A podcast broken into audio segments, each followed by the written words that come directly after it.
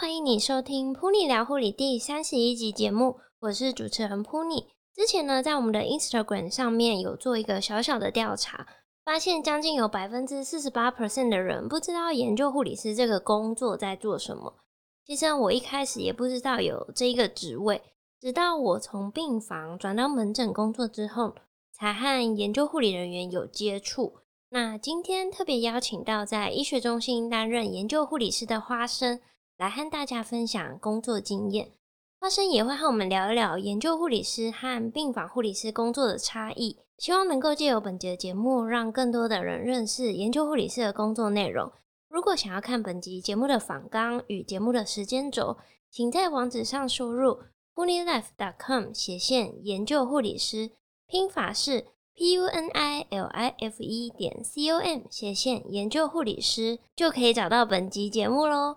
邀请你追踪噗妮聊护理的 Instagram，噗妮呢会常常在上面，就是和大家分享资讯，以及询问听众的想法与建议，也能够透过 Instagram 得到第一手节目与活动的消息。那就快来追踪我们吧！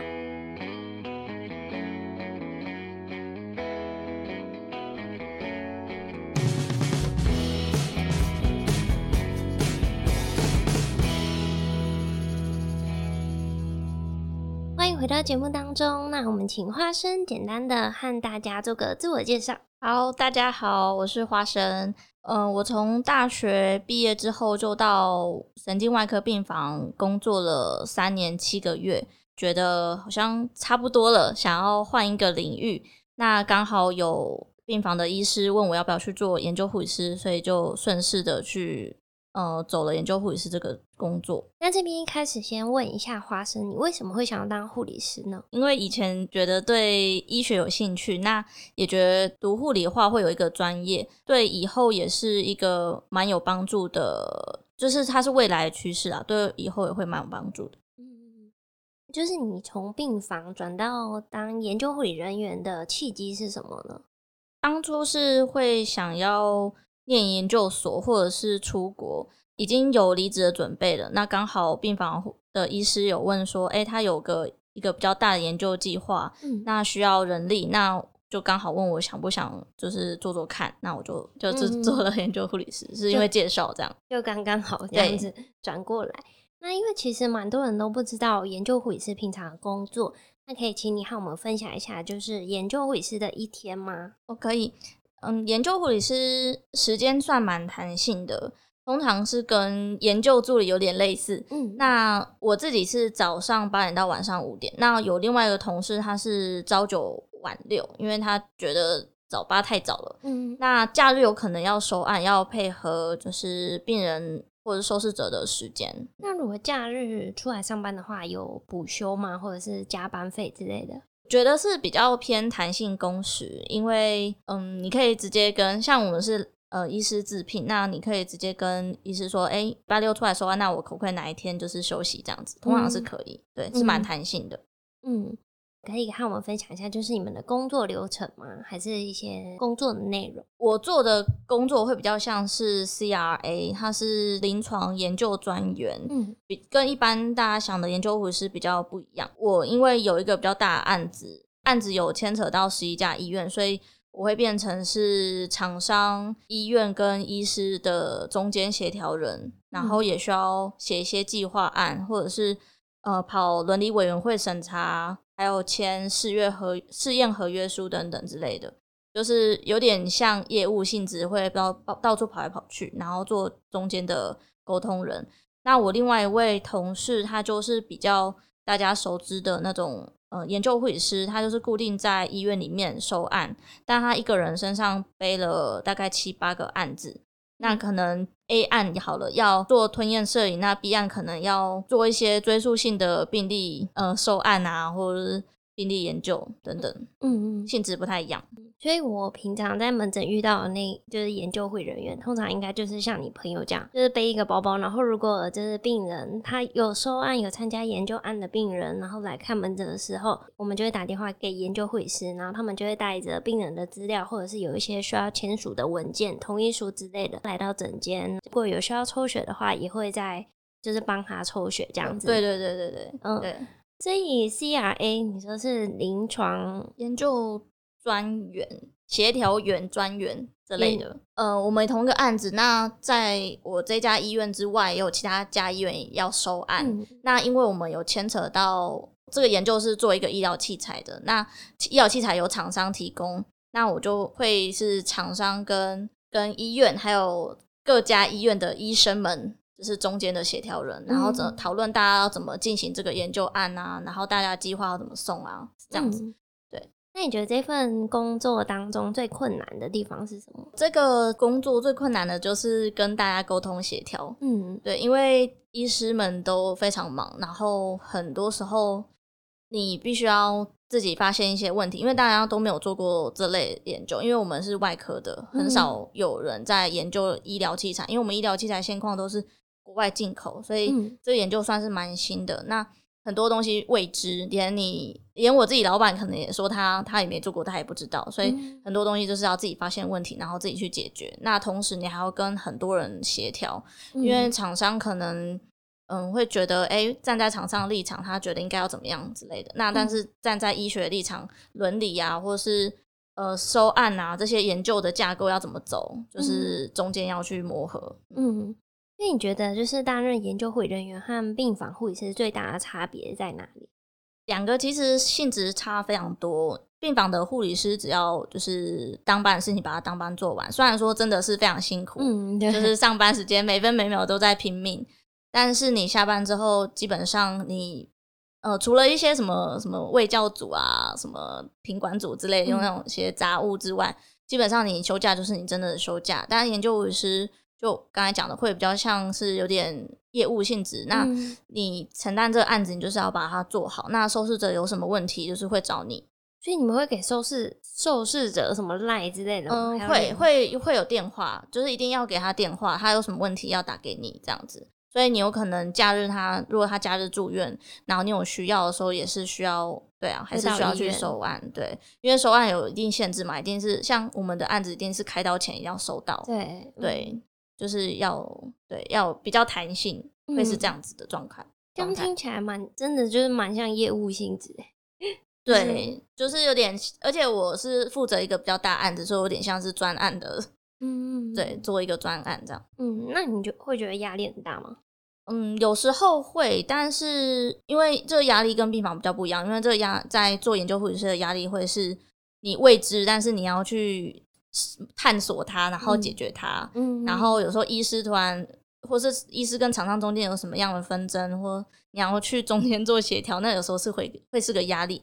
但是病房的话，压力都是病人家属，对，病人家 属，病人家属，病人家属，还有病人病况不稳之类，这些压力，就是压力太不太一样。对，就是紧急突发事件之类的。对对，所以不太一样。是，跟病房不一样，应该就是。还有中午都可以休息，没有？哦，对对对对对，因为我们当研究护理师，时间是真的像刚才讲很弹性。那你要自己排安排，像一开始我早上都会先看信件，嗯，因为我要跟很多很多人沟通，看信件、看 line 有什么东西还在一半，就是还在半路。嗯、那有时候医师太忙，他可能瞄了一下你的 line 之后，他就可能一个礼拜都没有回你，你要去 追他。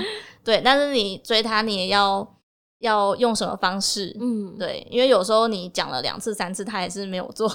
但是这时候你要可能就要跟你老板讲一下，就是看用什么方法会比较好。对，所以你刚刚所说的医师并不是你的老板，而是其他的医师。嗯，对，我我有承接，因为这个案子有十一家医院，所以我跟大概快二十个医师有联络。因为有一每一家医院可能除了一个主持人之外，他还有其他的协同主持人。嗯。对，就是要跟蛮多人联系，这样听起来真的是蛮难的，因为每个医师的那种习惯啊，或者是每个医师的那种调调，其实都不太一样。对，其实不太一样，所以 有时候我自己也会很怕搞混，就是想讲 A 就是讲成 B。嗯，对，就是自己要同整能力什么的，还有怎么跟医师沟通要都要注意。嗯嗯，而且因为你是从病房然后转过去当研究护理人员，等于之前没有过这样子的制，就是没有过这样子的工作经验。那你一开始有没有遇到什么样的问题？比如说一些东西都不懂啊，那有人会带着你吗？嗯，遇到蛮多问题的，因为嗯，医师他对老板他可以给一些指引，然后会丢一些就是哎、欸，你可以去看什么的东西给你。嗯、然后我刚好有一个新同，就我有同事啦，所以他也会带着我，就是哎，轮委会应该要怎么送啊？然后有什么样的资源他会提供给我。嗯、但是因为对这个案子真的很新，所以有非常多东西都是做了才知道。嗯、然后我也是呃接了这份工作之后，才去上一些临床试验的课程，或者是什么统计课程等等的。嗯才越来越对我现在的工作比较了解，然后也才知道哦，我现在的角色比较像是协调员的角色。嗯，对。那如果有听众也想要，就是之后也想要走，就是研究护理人员这一块，那你会给他们什么建议呢？或者是有没有什么一些可以先准备的？我会建议说，因为现在政府有开一些免费课，真的蛮值得去上的。嗯，你可以关键字打 GCP 课程。嗯。对，或者是医学伦理课程。嗯、那每一家医院的呃伦理委员会的最新消息都会公告说，哎，最近有什么样的课程可以去上？我觉得蛮推荐，因为那也是免费，所以大家都可以去试试看。嗯，会比较了解。那有需要上一些什么研究方法那些？在你上那些课的时候，他有时候就会讲到。哦，对。呃，可以和我们分享一下，就是薪资福利的部分嘛？相信应该蛮多听众都会蛮想知道这一部分的。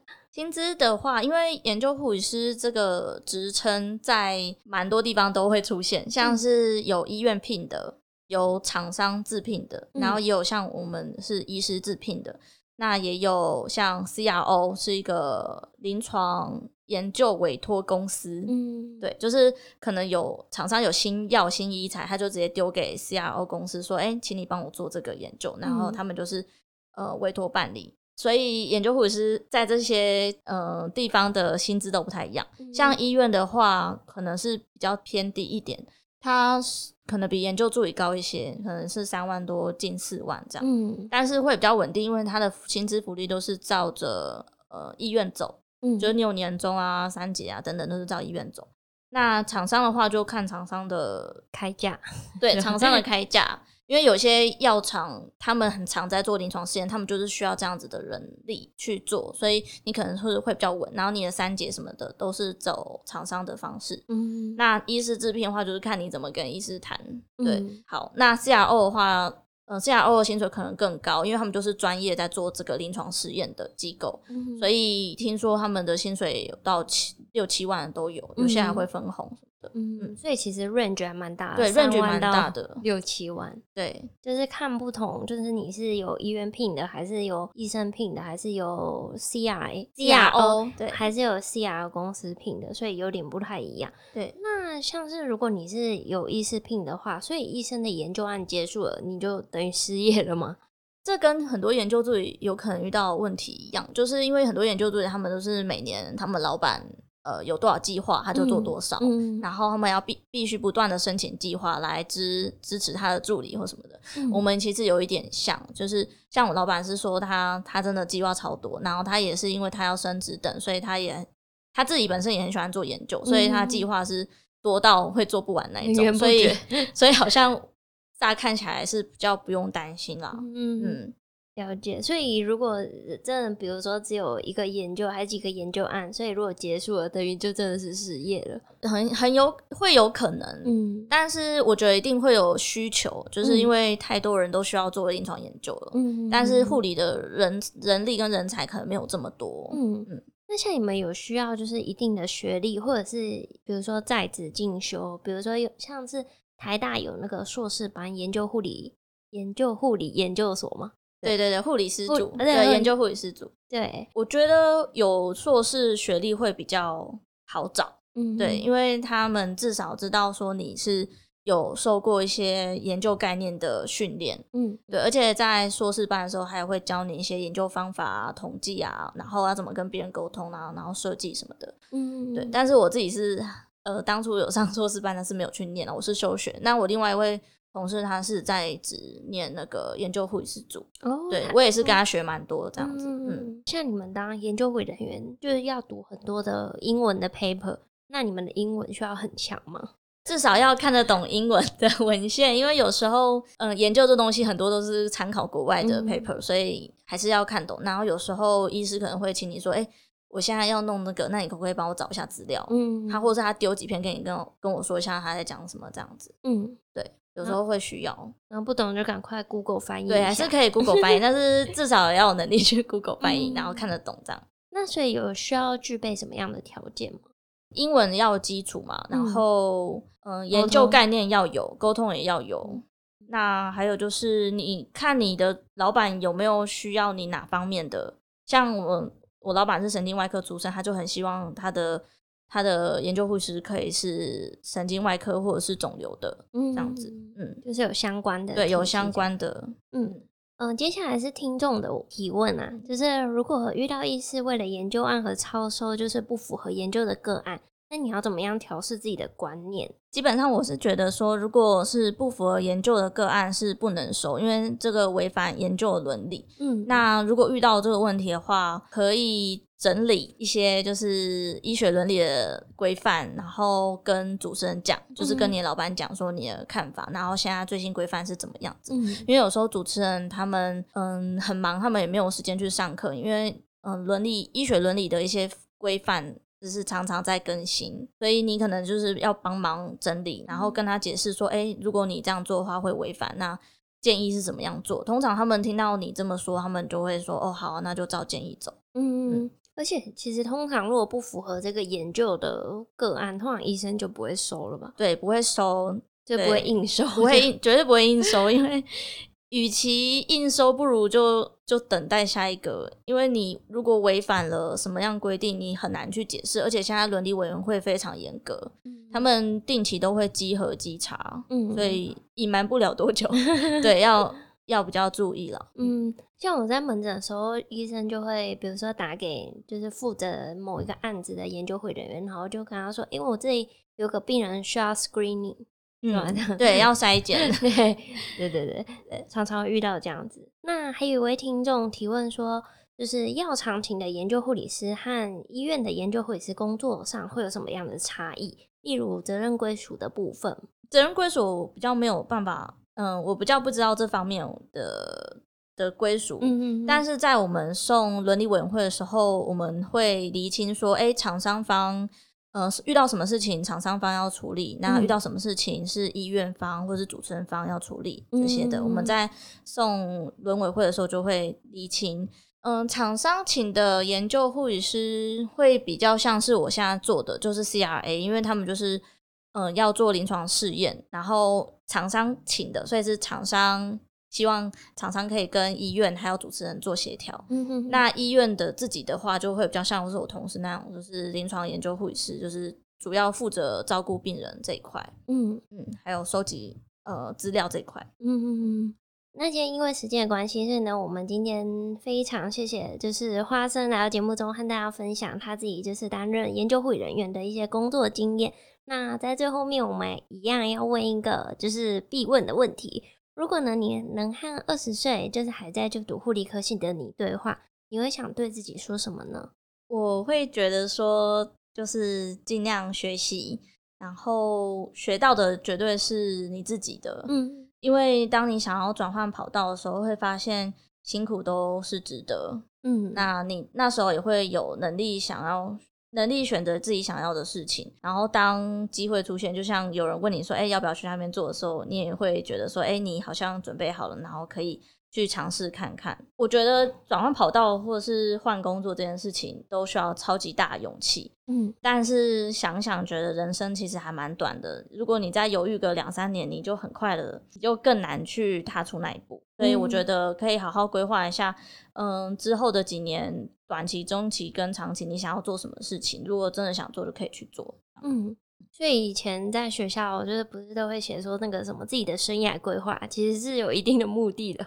呃，我觉得会有一定目的，让提醒你要去想一下你现阶段想要做什么。我觉得人在某些阶段就会突然觉得，哎、欸，好像有点腻了，我是不是应该做点什么不一样？嗯，没错。对，好，我们今天非常谢谢花生的分享，谢谢，谢谢。非常谢谢你百忙之中抽空来收听噗妮聊护理广播节目。若是今天的节目有帮助到你，希望你能帮我在 iTunes Store 上面给星星评分，订阅我们，并且分享给身边的朋友，让我们的节目能够持续下去。再次献上最深的感谢，陪你聊护理，陪你聊聊护理，我们下次见喽。